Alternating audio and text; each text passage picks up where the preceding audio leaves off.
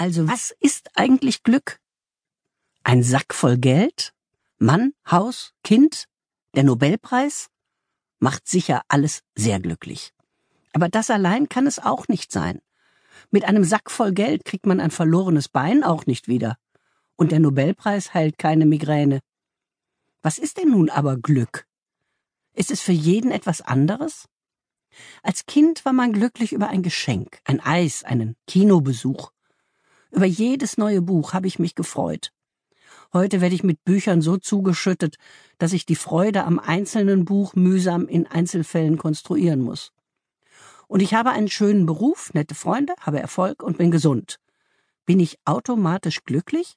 Oder machen mich meine dünnen Haare immer noch so unglücklich wie mit zwanzig? Ach, nein, schon lange nicht mehr. Aber ich habe etwas bemerkt. Glück ist kein Zustand. Es gibt glückliche Umstände, glückliche Fügungen, glückliche Zufälle. Glück, das sind Augenblicke. Da kommt ein Moment, in dem gar nichts Besonderes geschieht.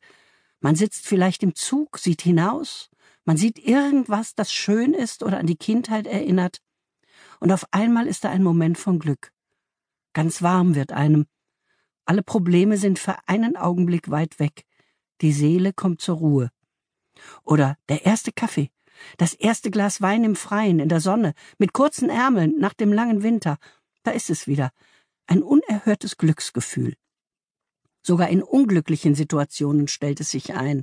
Als ich sehr elend krank war und dann endlich im Krankenhaus lag, im weißen Bett am Fenster, eine Infusionsnadel im Arm, eine Krankenschwester neben mir alle Angst, alle Schmerzen flogen weg, bei dem ungeheuren Glücksgefühl, hier bin ich gut aufgehoben.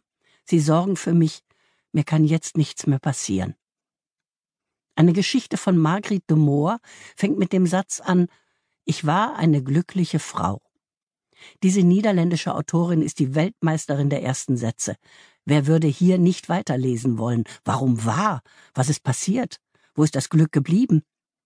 Die Erzählung handelt davon, dass man das Glück nicht merkt, wenn es da ist, sondern erst, wenn man es verloren hat, in der wehmütigen Rückschau. Da ist was dran, und das sollte uns zu denken geben.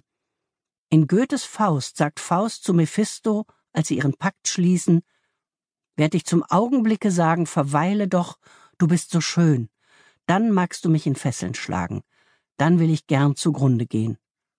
Der Mann, der kein Glück mehr empfinden kann, ist bereit, für einen einzigen Glücksmoment seine Seele zu verkaufen. Jeder ist seines Glückes Schmied? Nein, es müssen schon glückliche Bedingungen zusammenkommen, und die haben die meisten Menschen in ihrem ganzen Leben nicht. Aber selbst wenn man sie hat, das Glück ist wirklich jeweils nur ein Augenblick. Oder sagen wir so, aus der Fülle der aneinandergereihten glücklichen Augenblicke kann es am Ende entstehen, das glückliche Leben. Lernen wir also, sie zu bemerken und sie, wenn sie da sind, ein wenig festzuhalten. Rosenverkäufer. Also da kommt schon wieder einer mit Rosen ins Lokal. Jeden Abend dasselbe Ritual, immer derselbe dunkelhäutige Mann, und nie kauft ihm in dieser Kneipe jemand eine Rose ab. Aber heute ist sein Tag. In der einen Ecke sitzt nämlich ein offensichtlich wichtiger junger Herr mit einer ganz wichtigen jungen Dame, der er unbedingt gefallen möchte. Ey, was kosten deine Rosen? bellt er quer durch den Raum, denn nicht wahr, wir duzen ja unsere Ausländer immer gern. Fünf Mark das Stück. Hier hast du 30 Mark für zehn, schlägt der junge Herr vor. Der Rosenverkäufer zögert, willigt aber schließlich ein. Die wichtige junge Dame nimmt mit leicht amüsiertem Grinsen ihre zehn Rosen in Empfang und fängt sofort an, ihnen die Blätter auszuzupfen. Der Rosenverkäufer geht weiter. Manfred, Stammgast und Zyniker, sagt wie jeden Abend, nö, heute mal nicht. Lilli möchte gerade die ganze Welt umarmen, weil sie frisch verliebt ist. Und darum kauft sie für alle am Tisch eine Rose, obwohl wir sie streng auf ihre Schulden hinweisen. Aber nein, heute ist das Leben sowas von schön. Ja, da sitzen wir nun mit unseren blöden, langstieligen Rosen. Zwei Freundinnen am Nebentisch lehnen kopfschüttelnd ab, als der Verkäufer ihnen den nun reduzierten Strauß hinhält. Aber jetzt haben sie neuen Gesprächsstoff.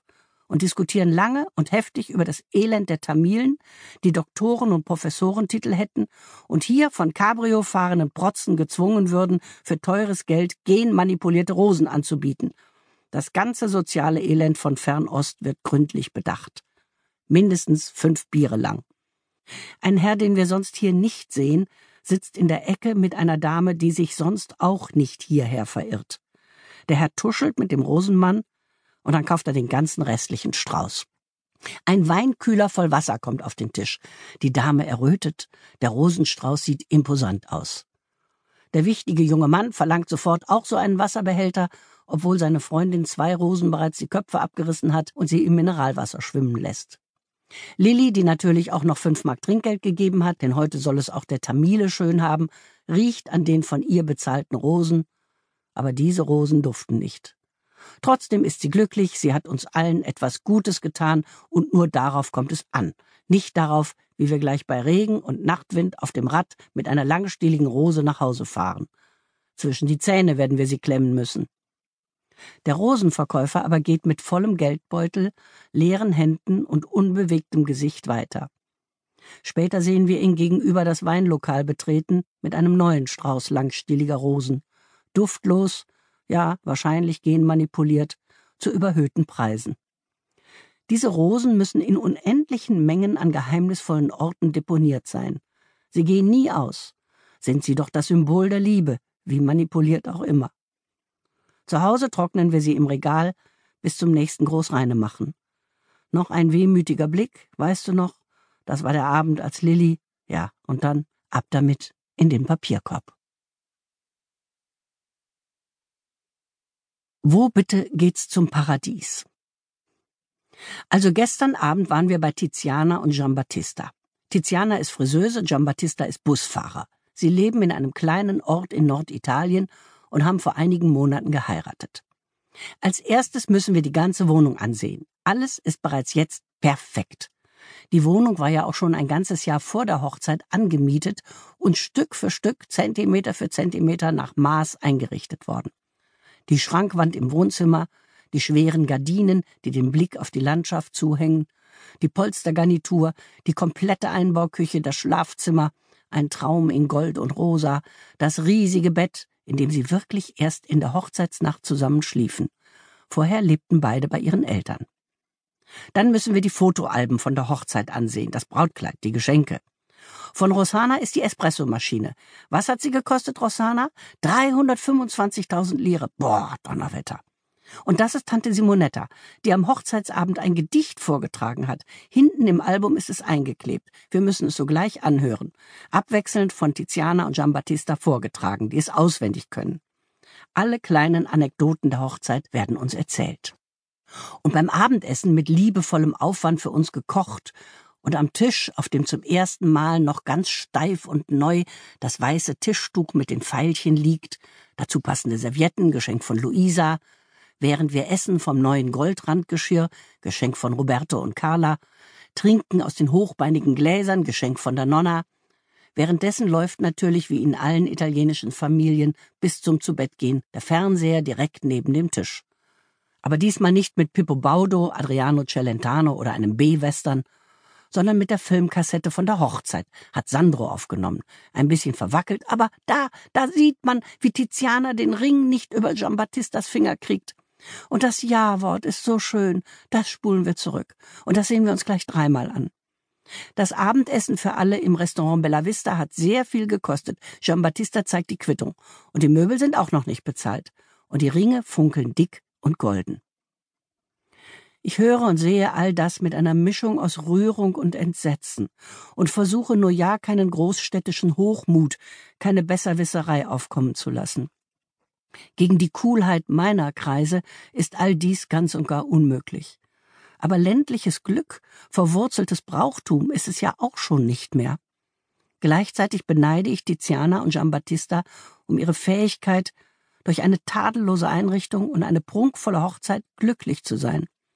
Und ich denke mir, dass sie sich etwas vormachen, einen Traum träumen, dem kein Alltag standhält, denn so gestärkt wird das Tischtuch nicht bleiben, und das Schlafzimmergold wird auch verblassen. Hätte es nicht Improvisation getan, anstatt Verschuldung? Aber Sie sind nicht ich und ich bin nicht Sie. Sie machen es so, ich mache es anders. Wenn Sie uns besuchen, wundern Sie sich über die Matratze auf dem Boden.